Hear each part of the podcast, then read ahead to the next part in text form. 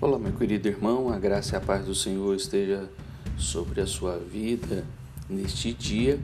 E a nossa meditação se encontra em Êxodo capítulo 5, dos versículos de 1 a 21, que nos diz: Depois foram Moisés e Arão e disseram a Faraó: Assim diz o Senhor, Deus de Israel: Deixa aí meu povo para que me celebre uma festa no deserto.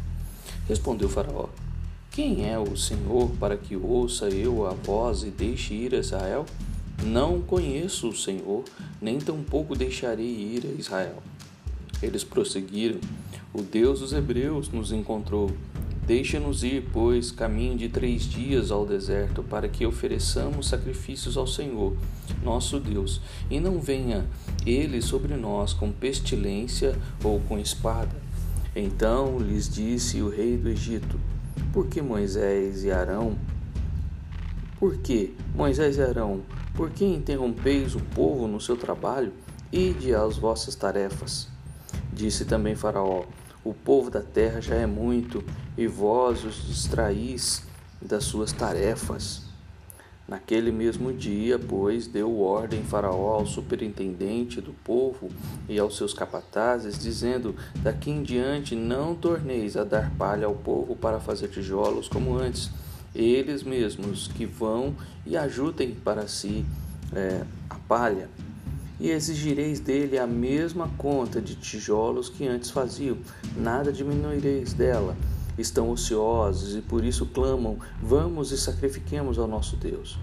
Agrave-se o serviço sobre esse, esses homens para que neles se apliquem e não deem ouvidos às palavras mentirosas. Então saíram os superintendentes do povo e os seus capatazes e falaram ao povo: Assim diz Faraó: Não vos darei palha. E de vós mesmo e ajuntai palha onde a puderdes achar, porque nada se diminuirá do vosso trabalho. Então o povo se espalhou por toda a terra do Egito e a juntar restolho em lugar de palha. Os superintendentes os apertavam, dizendo: Acabai vossa obra, a tarefa do dia, como quando havia palha. E foram açoitados os capatazes dos filhos de Israel, que os superintendentes do Faraó tinham posto sobre eles.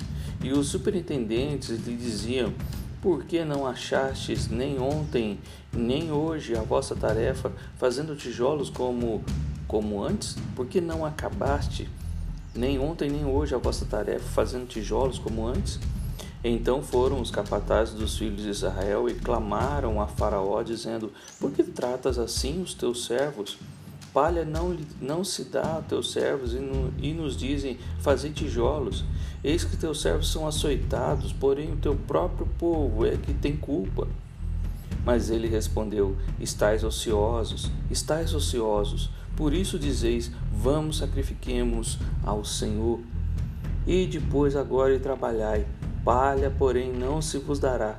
Contudo, darei a mesma quantia de tijolos. Então os capatazes dos filhos de Israel se viram em aperto, porquanto lhe diziam: Nada diminuireis do vosso, uh, dos vossos tijolos e da vossa tarefa diária.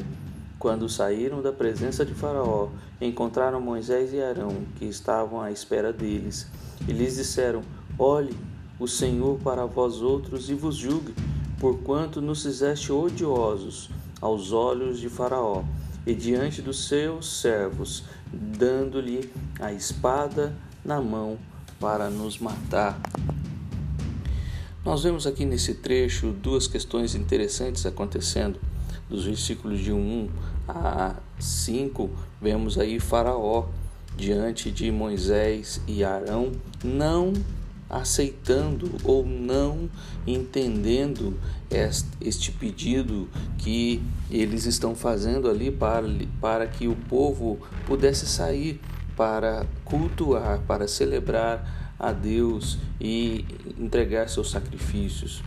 O povo, como Moisés colocou, ia a caminho de três dias, ou seja, três dias de ida, três dias de volta e provavelmente um dia de sacrifício, então uma semana inteira sem trabalho e uma semana de adoração, é, aonde eles iriam para aquele lugar, adorariam e é, se esperasse que voltaria.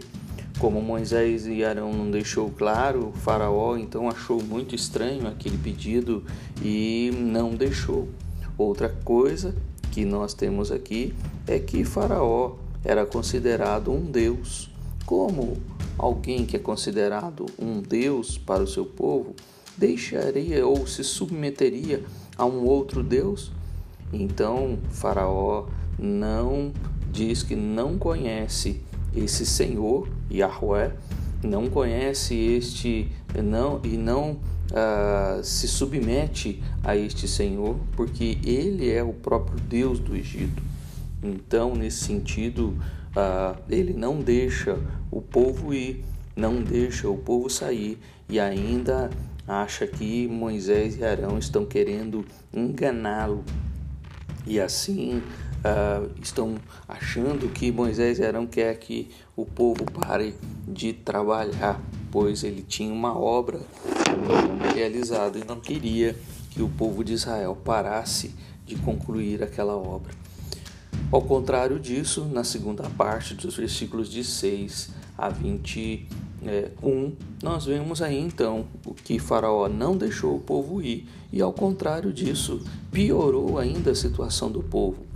Ah, no, os egípcios traziam palha para os israelitas e ali eles então amassavam aquela palha com o barro e faziam tijolos.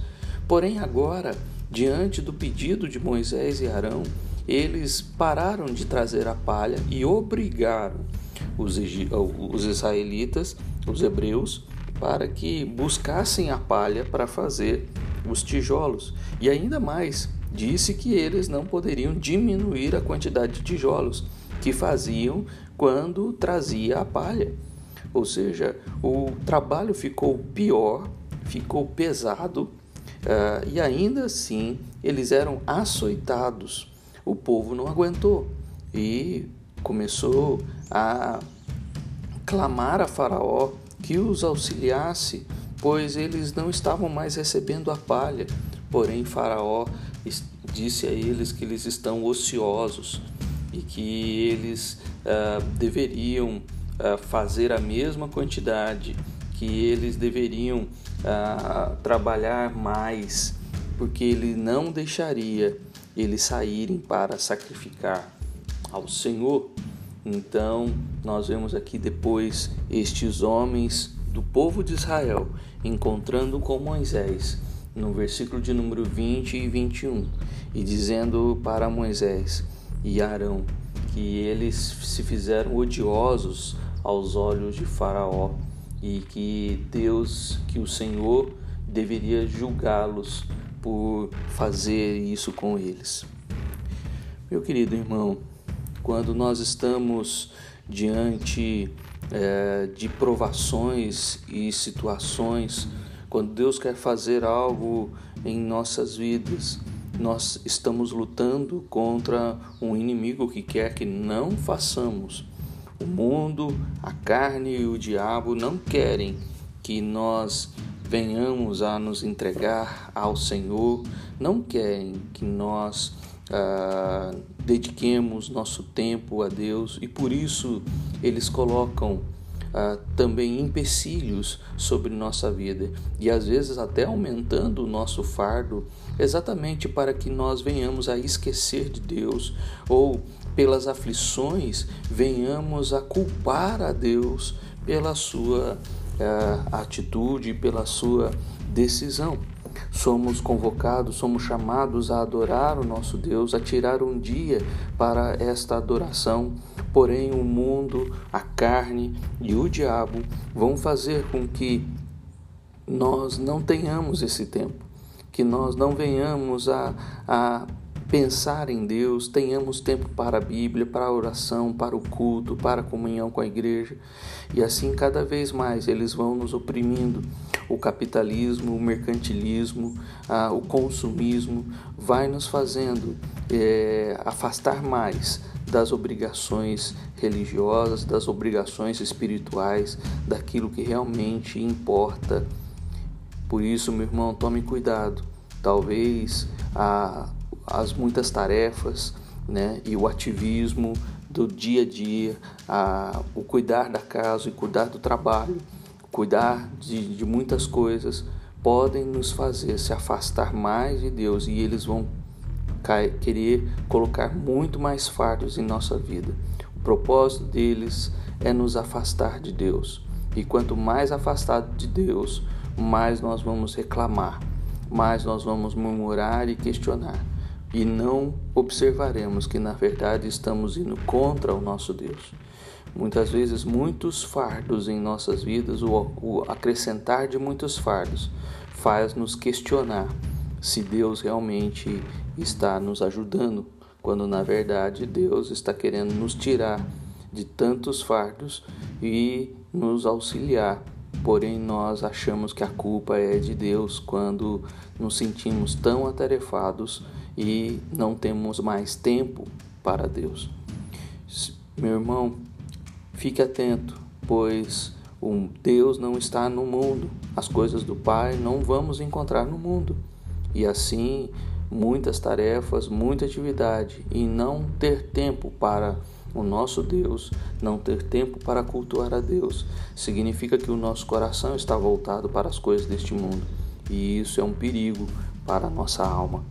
Que Deus te abençoe e que te faça sempre alerta sobre o quanto tempo você tem para o Senhor. Talvez o mundo está sendo como o faraó na sua vida, te colocando tantas tarefas e te forçando a fazer mais coisas ainda, para que você não tenha tempo para Deus, para que você não tenha tempo de cultuar este Deus que tem te dado vida, tem te abençoado e ainda mais, ele vai fazer você ficar contra Deus e contra aqueles que querem te ensinar sobre este Deus. Que Deus nos ajude, nos abençoe e não nos deixe ficar cegos diante das tarefas deste mundo.